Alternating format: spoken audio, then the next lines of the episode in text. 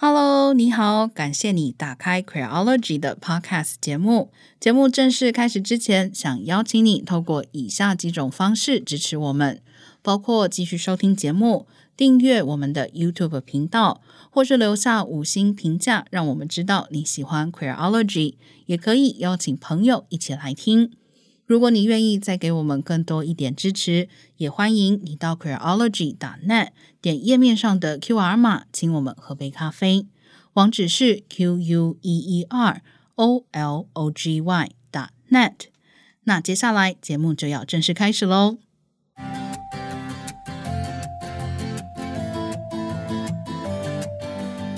Hello，各位听众朋友，大家好，欢迎你收听 Queerology 的节目。今天是 Small Talk，我是 V 太，我是娜娜。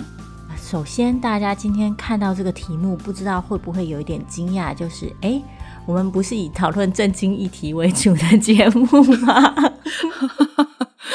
有吗？我们有很震惊吗？我们不是每一次都是都是插科打诨，然后借机发泄自己生活之中的不满吗？好啦，没有啦，其实平常还是蛮震惊的啦。呃，对，因为我们最近呢都有点防疫疲乏，所以我们就觉得，嗯，偶尔也可以来讨论，就是生活里一些比较轻松的小事情。在今天节目开始以前呢，我们想要再一次谢谢所有一路以来支持鼓励我们的朋友，包括订阅的朋友，包括留下五星评价的朋友，当然还有最重要的捐款的朋友。嗯嗯、呃，有注意到有几位朋友现在其实是有。呃，每个月呃固定的捐一一些额度给我们，那非常的谢谢你，我们也会继续努力的做节目，也希望你会喜欢今天这个比较轻松的话题哦。也要先保证这个话题今天当然还是跟性别议题有关的。对，大家看到标题应该大概知道我们要讲什么，或者是如果看到标题不清楚这是什么意思的朋友。嗯，腐女呢，指的其实是喜欢看耽美作品，也就是所谓 BL 作品的女生。BL 其实就是 Boys Love 两个字的缩写。那这个所谓的 Boys Love，或者是耽美的文化，或者说腐女的文化，最开始是从日本，呃，算是冒出了这样子的一个名词吧。然后。呃，很多人会问说，那为什么叫做腐女或是腐文化？最早的时候，“腐”这个字真的就是腐烂的“腐”，就是指喜欢看这种耽美作品或是 boys love 的作品的人，就是呃，常常抱有一种，嗯，我也不会说是腐败或是腐烂的欲望吧，就是是可以把它衍生成为说是一种，嗯，比较见不得光。的 一种呃欲望的投射，但是当然，现在这个词已经跟所谓的腐烂呃没有什么关系了啦。它指的就是这个喜欢耽美文化、喜欢 BL 作品的人，那就会被称为腐女或是腐男。嗯，是。之所以会讨论这个题目，当然是因为我跟娜娜呢都是腐女 圈的一员。V 太看 BL 多久了？呃，其实我看 BL 比较晚。我小时候呢是看言情小说的女孩，对。那后来其实是到了几年前才开始接触 BL。我可能比较资深一点，我的腐龄应该是超过呃超过二十五年。哦，那真的比我资深很多。当初是为什么会开始看 BL 呢？嗯。嗯这个真的是很难说是为什么，好像比较没有一个明确的转折点。就好像如果今天有人问我说：“你为什么是女性主义者？”或“你为什么是同性恋？”我其实我个人比较没有那个被雷劈到的一瞬间啦。嗯，但是呃，我觉得一方面可能是我小时候很喜欢的一个漫画家团体叫做 Clamp，可能也有一些听众朋友知道他们的作品里面，呃，其实描写了蛮多那种。非典型的感情，然后他们其实也并没有完全的以就是所谓的呃男男或者是女女呃这样去归类，甚至于他们有写过机器人跟人类的爱情哦。嗯，但是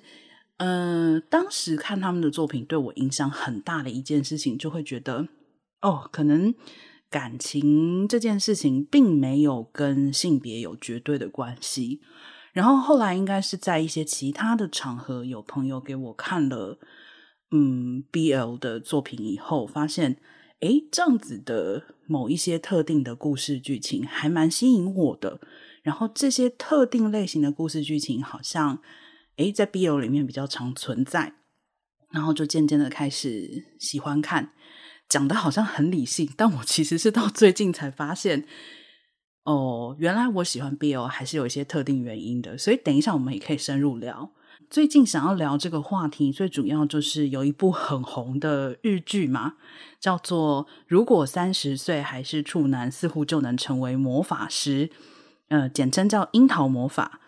嗯，这部作品呢，最近真的是大红。一开始的时候。我真的 没有想到会这么红，就你知道，作为一个腐女，作为一个在小众文化里打滚的人，忽然发现这个作品大红，真的很很吃惊哎。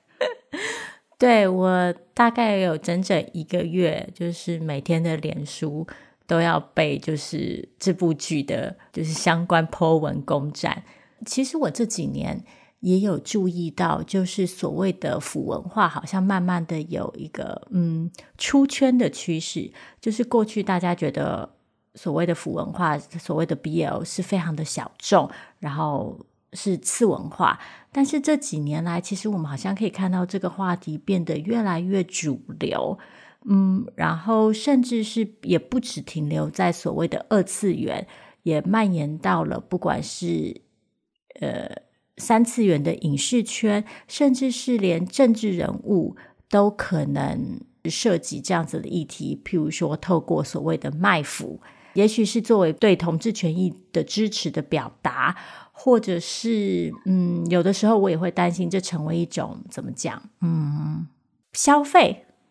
我我觉得 V 太刚刚这段里面其实包含了非常多的讯息，我们可能要一点一点的讲。嗯，第一个是我觉得 V 太刚刚出圈这个字用的特别好，因为我记得早些年的时候，在所谓的腐女圈打括号，就是在所谓的腐女圈里面，确实呃有一个比较主流的声音是认为，其实腐女应该要低调，嗯，就是腐女不应该到处去告诉别人，没错没错，就是。你不应该出去告诉别人你是腐女，你也不应该告诉别人你在你在喜欢什么或是萌什么，甚至于包括如果你喜欢的一些对象是三次元的真人的话，像之前在早些年非常流行的很多可能是日剧啊，或是乐团的一些人物，然后会有腐女会很萌他们，嗯、都会被圈子里面认为这个都是不应该拿出来讲的。嗯，甚至于腐女圈那时候的主流的一种共识就是觉得。你不应该去曝光或是推销你自己，呃，你应该是你要确定对方是同好，你才应该去跟对方聊这个主题。嗯，我不否认当时这样的想法有一些道理，就是比如说像刚刚 V 太提到的，其实牵涉到三次元的对象的时候，会有一些问题。讲问题可能也不太对，但我觉得明白的来讲，就是说，其实所谓腐。可以说是一种情欲的投射，嗯，你在性幻想某一些角色，或是某两个人，他们有一种什么样子的性的关系，所以确实在牵涉到真人的时候，我认为会有一些些可能伦理上面的问题，嗯，所以当时我觉得早些年这个呃腐圈里面所谓的这种圈地自萌，我觉得有一定的背景跟原因。但是掉过头来讲，就像 V 太你刚刚也提到，后来会有一些所谓的卖腐。这个卖腐，我觉得也分成很多种，但其中一种确实是会用来可能唤起对某一些议题的重视，比如说当年陈为廷跟林非凡，嗯、那他们曾经就有过。大方的表态，就是说，哦，其实我们也不介意，就是你们 服我们或是怎么样，那反正我们支持同志的权益，支持同志平权。嗯，但再往下延伸，就是刚刚 Vita 也讲到的，会不会有的时候也会在这种所谓的虽然是平权之名，可是可能其实后面也还是有一些衍生的问题呢？而且。大家不要以为 腐圈的所有人都真的接受真实世界里的同性恋。是，我确实认识腐圈里不接受真实世界同性恋的人。如果对于腐圈文化也稍微有一点了解的朋友，可能也会注意到这几年有一些独特的现象，譬如说在中国。卖腐或者是所谓的炒 CP，其实这几年是一个蛮流行的行销方式。年轻的流量男演员常常透过接一些耽美改编剧来增加自己的人气。通常这些作品呢，可能原著是耽美剧，但是在改编到影视作品的时候呢，男同志之间的情感跟情欲就会被和谐掉，变成所谓的社会主义兄弟情。但是当然还是不妨碍，就是腐女们会把情欲投射到他们身上，然后把两个人配对，然后支持这个配对的呢，就会称自己为 CP 粉。但是其实，在这个 CP 文化底下，有一个很有趣的现象，常常会看到，就是很多人的态度是：我可以炒你的 CP，但是你不能真的变鸡。也就是说，卖腐成为一种行销方式的同时，大家又要非常非常的小心谨慎去说，但是这个都只是演出来的，它并不是真的是同性恋。那如果一旦这个炒作或是这个投射、这个意淫的想象超出了某种程度，反而会引起一些巨大的反弹。像中国在去年最大的事件，就是有一个男明星的 CP 粉在。网络上面写作了一些同人作品，那同人作品的主题比较具有争议性，而引起粉丝大量的反弹，甚至是举报。我觉得 V 太刚刚讲到的，呃，我可以粉你这个 CP，但你不能真的搞基。这个最贴切的一个平行的举例，可能就是像很多父母亲会跟小孩子说，别人家的小孩可以是同性恋，我无所谓，但你不可以是。对。有的时候我也会想说，哎，就是放宽心，用比较正面的态度来看这个事情。我所谓比较正面的态度，就是我知道确实有很多人他会粉 CP，但是现实生活中还是排斥同性恋。某一个程度上，我也很相信传播学里面讲的一个概念，就是说。有曝光就有可能会达到扭转的效果。嗯，就是任何事情，即使它本来是负面的，但是它只要经常性的曝光之后，就会增加许多人对这件事情的接受度。这个是第一个。第二个呢，就是比如说像我们刚刚在讲腐圈的这个所谓圈地自萌的事情，我觉得后来渐渐大家比较不圈地自萌的一个原因是。这个所谓的次文化，可能早在不知不觉之间，已经变成一个相对主流的文化了。就这个圈子其实早就变大了。嗯，我也会，就是有的时候会尽量往好处去想，就是这个圈子变大了，即使圈子里面也还是依然会有可以接受 CP，但不能接受搞基的人。那可是因为圈子变大了，我也想相信。既可以接受 CP，也可以接受搞基的人也增加了。嗯，就是乐观的时候，我会这样想啦。嗯，我觉得讲到圈子变大这件事情，其实就可以回来讲说，为什么腐女文化会存在？为什么我们会喜欢看腐作品？像我一开始有讲到，其实从小是非常喜欢看言情小说的。后来之所以会从言情小说转变成看耽美作品的原因，其实很简单，就是我发现我看言情小说的时候，越来越难把我自己带入，越来越难投射，或者是甚至看言情小说有的时候会让我非常的烦躁，因为我常常在言情小说里面看到我没有办法接受的性别互动跟性别刻板印象。那相对来说，我在看耽美作品的时候，可以发现比较多我可以认同的亲密关系互动跟性别的角色期待。嗯，我还是要说，因为我后来也是最近 在思考，我为什么喜欢看耽美。哇，我觉得这期节目真的是逼我回头想了好多事情，然后才发现，其实真的就是 V 太刚刚讲的这些内容。嗯、呃，尤其像以我个人来说的话。虽然我并不是在呃非常年轻的时候就认同自己是女同性恋，我看腐内容的时间其实甚至于早于我自己对同性恋的认同。但是回过头去想，就会发现嗯，没有错哦。其实我开始看所谓的耽美内容的时间，差不多跟我开始对一些性别刻板印象，或者是说社会对特定性别的特别要求，开始感到怀疑的时候，差不多是相同的时间。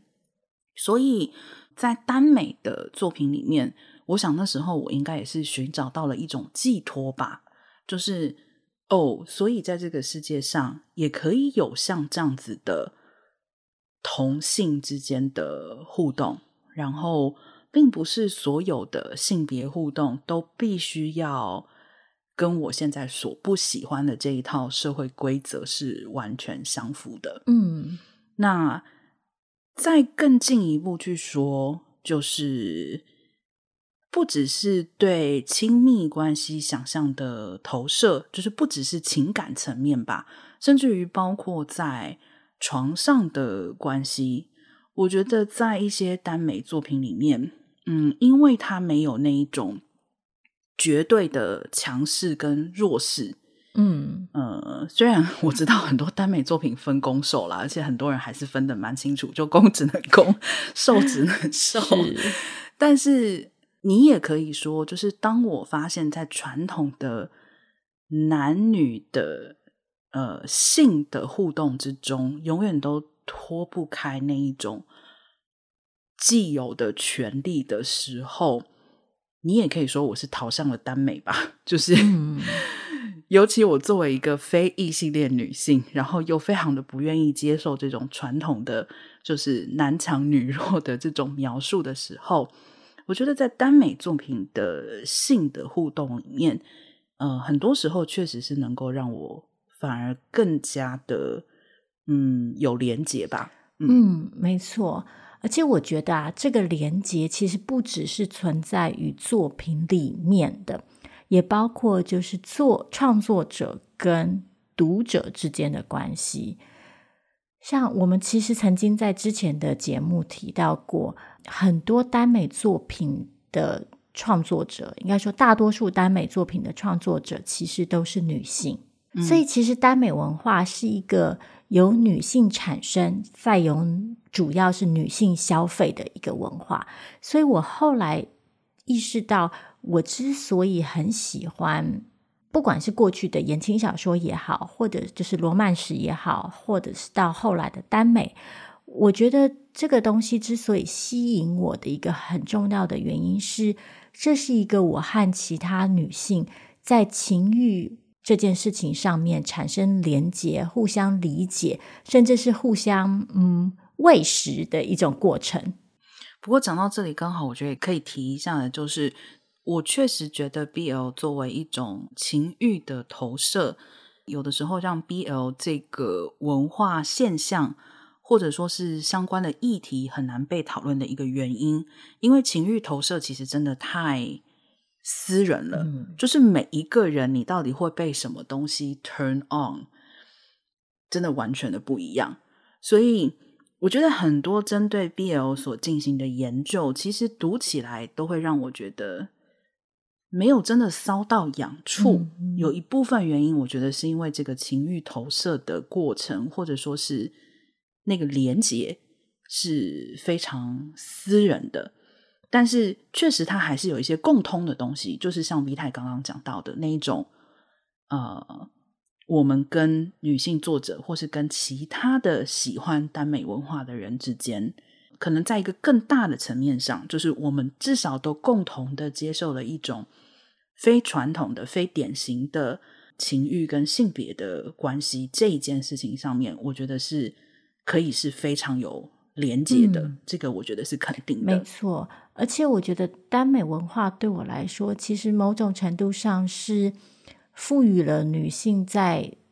情欲上的主动性。就这听起来可能有点矛盾，因为耽美文化讲的是两个男人之间的情欲，但是因为在这个生产跟消费的过程当中，都是由女性创作、由女性消费，所以我觉得在阅读耽美作品的时候，跟在创作耽美作品的时候，其实是一个女性重新找回自己情欲想象自主权的机会。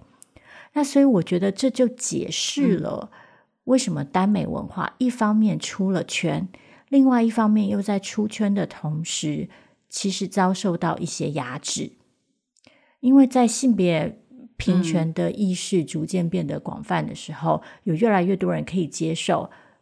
对女性也可以有情欲的想象，女性也可以自由的表达自己的情欲投射。但是与此同时，这个东西还是触犯到很多父权体制拥护者的禁忌，所以也就会因此遭到反弹。其实除了情欲投射的部分，我最近也在想哦，就除了就是腐女，其实也存在腐男嘛。嗯，然后我那天也在想，就是哦，那所以腐男到底为什么存在？当然不排除这里面还是有情欲投射的部分。另外一部分，我其实想讲的是，呃，我觉得在耽美的很多作品里面，因为我听过一些就是完全不能接受耽美作品的异性恋男性的反馈，就是说他们觉得这完全不真实，就他们觉得男人不是这样的，就这个小说里面描写的男人的思考方式或是行为模式，他们觉得怎么可能？就这这世界上不存在像这样子的男人，男人不是这样的，可是。我真的也是那一天在思考，为什么我喜欢耽美作品，以及为什么有腐男存在的时候，我忽然理解到一件事情是：这些耽美作品里面，或许是因为他们出自女性的笔下，但不管怎么说，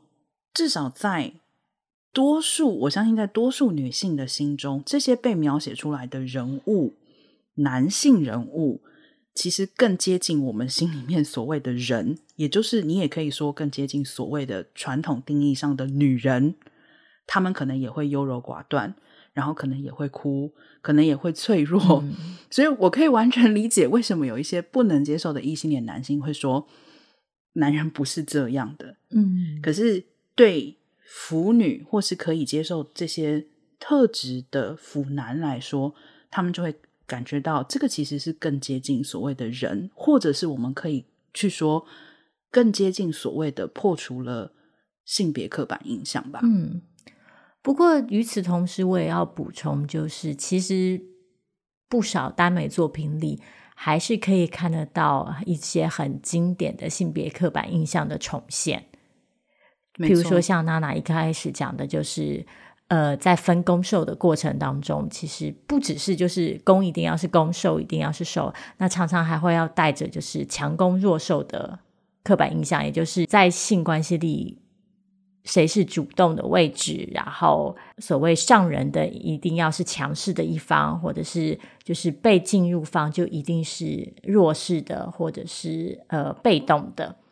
那或者是有一些对于比较阴柔气质的男性的贬低跟排斥，或者是有的时候很困扰我的是，有的时候常常会夹带一些，就是比如说对艾滋的刻板印象，或是过度强调男子气概，嗯、这些其实都是会让我在看耽美作品的时候有一点就是觉得可惜，或者是反弹的地方。嗯。没错，因为其实很多的耽美作品里面，确实也还有会去强调，比如说像是贞洁的概念。哦，对，这个我觉得也是非常有趣的一点。嗯，甚至于这个贞洁的概念，你可以说，绝对很多时候在刻板印象运作之下，它不会发生在公的身上，是，但是受的身上，他们就会觉得受必须要保持贞洁。嗯还有就是，除了贞洁之外，其实还有很多的耽美小说里面有另外一个情节是让我感到比较害怕的，其实就是强暴的情节。嗯，没错，这也是我本人的大雷点之一。当然啦，就是从某一个角度上面来看，就像我们刚刚讲的，耽美作品作为一种情欲的投射，那么也缘由于每一个人的情欲投射不同，所以在不同的作者笔下，它确实会呈现出不同的样貌。那就如我们刚刚提到的，在耽美圈里面，也并不是所有的人都能够接受真实的同性恋，所以好像也并不能够去说耽美圈里人人都具有 性别平等的意识，所以会出现这种在性别平等上面其实可能蛮雷的一些内容，也是可以理解跟想象的。所以。也要强调一下，就像 V 太刚刚说的，并不是说耽美圈就是一片和平，大家都非常具有性别意识。嗯、对，嗯，但我个人还是觉得，就是耽美文化慢慢的受到注意，可以是一件好事。就像我们一开始讲的。我觉得这是很少数，就是几乎是完全由女性主导的一个文化领域。在这个过程当中，确实女性可以透过重新想象性别、重新想象性关系、重新想象性互动，来表达，甚至是实践跟推广一些对于我们来说更理想，或者是更更值得期待的一种。性别互动跟情欲关系吧，确实，其实，在某一个程度上面，很矛盾的来说，正是因为所谓的耽美文化完全的触犯了，就是传统性别或是父权制度底下的这种异性恋男性的各种规范吧，大概没有任何一条是能够符合的，嗯、也因此使得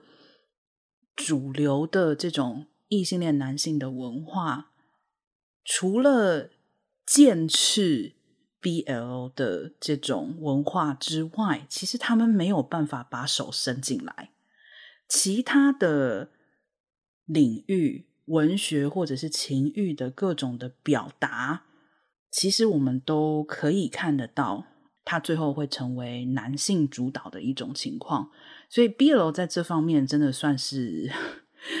可以说得天独厚吧。没错。其实我觉得，针对 BL 文化这件事情，还有很多东西、很多议题可以继续深入探讨。像我们一开始讲到的，就是从二次元到三次元，这中间有没有伦理的问题？然后还有就是，当现在所谓的炒 CP 卖腐成为影视圈一种很普遍的趋势的时候，这到底代表什么？这到底代表的是社会对同志情欲越来越尊重跟接受，还是同志现在变成了一种 token，也就是一种来借此表达自己的开明，但是其实只是一种象征性的东西。还有我们刚刚一开头说，导致我们聊这期节目的最主要原因就是日剧《樱桃魔法》，结果我们哎，我们都没有谈到，还来不及聊《樱桃魔法》。但因为我最近太忙了，我还没有时间看日剧，所以等我看完日剧之后，我们可以再回来讨论 这个话题。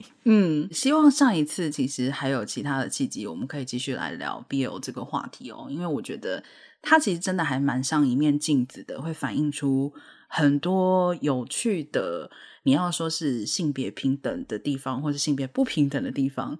其实都可以。如果对这个话题有兴趣的话，也很欢迎你写信或是留言跟我们分享。没错，如果你是腐男的话，真的是非常鼓励你写信，让我们知道腐男为什么成为腐男，因为我们真的对这个议题很有兴趣。那说不定呢，我们可以就是再进一步的讨论 BL 文化对于不同的性倾向跟性别表现的人来说，是不是有什么不同的意义？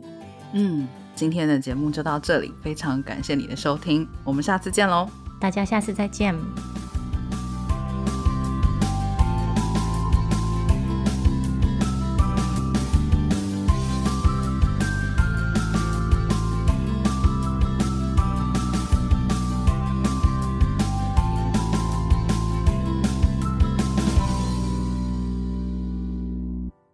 Hello，Creology 的听众朋友。谢谢你收听 Creology Podcast 节目。如果你喜欢我们的节目，你可以透过以下几种方式支持我们：你可以继续收听节目，并且点下订阅，或留下五星评价，让我们知道你喜欢 Creology；或是欢迎你把我们的节目分享给朋友，邀请他们一起收听。如果你愿意再给我们多一点点的支持，欢迎你前往 Creology.net 页面。点选网页上的 QR 码，请我们喝杯咖啡。Creology，谢谢你的支持，我们也会继续努力用心做出好节目。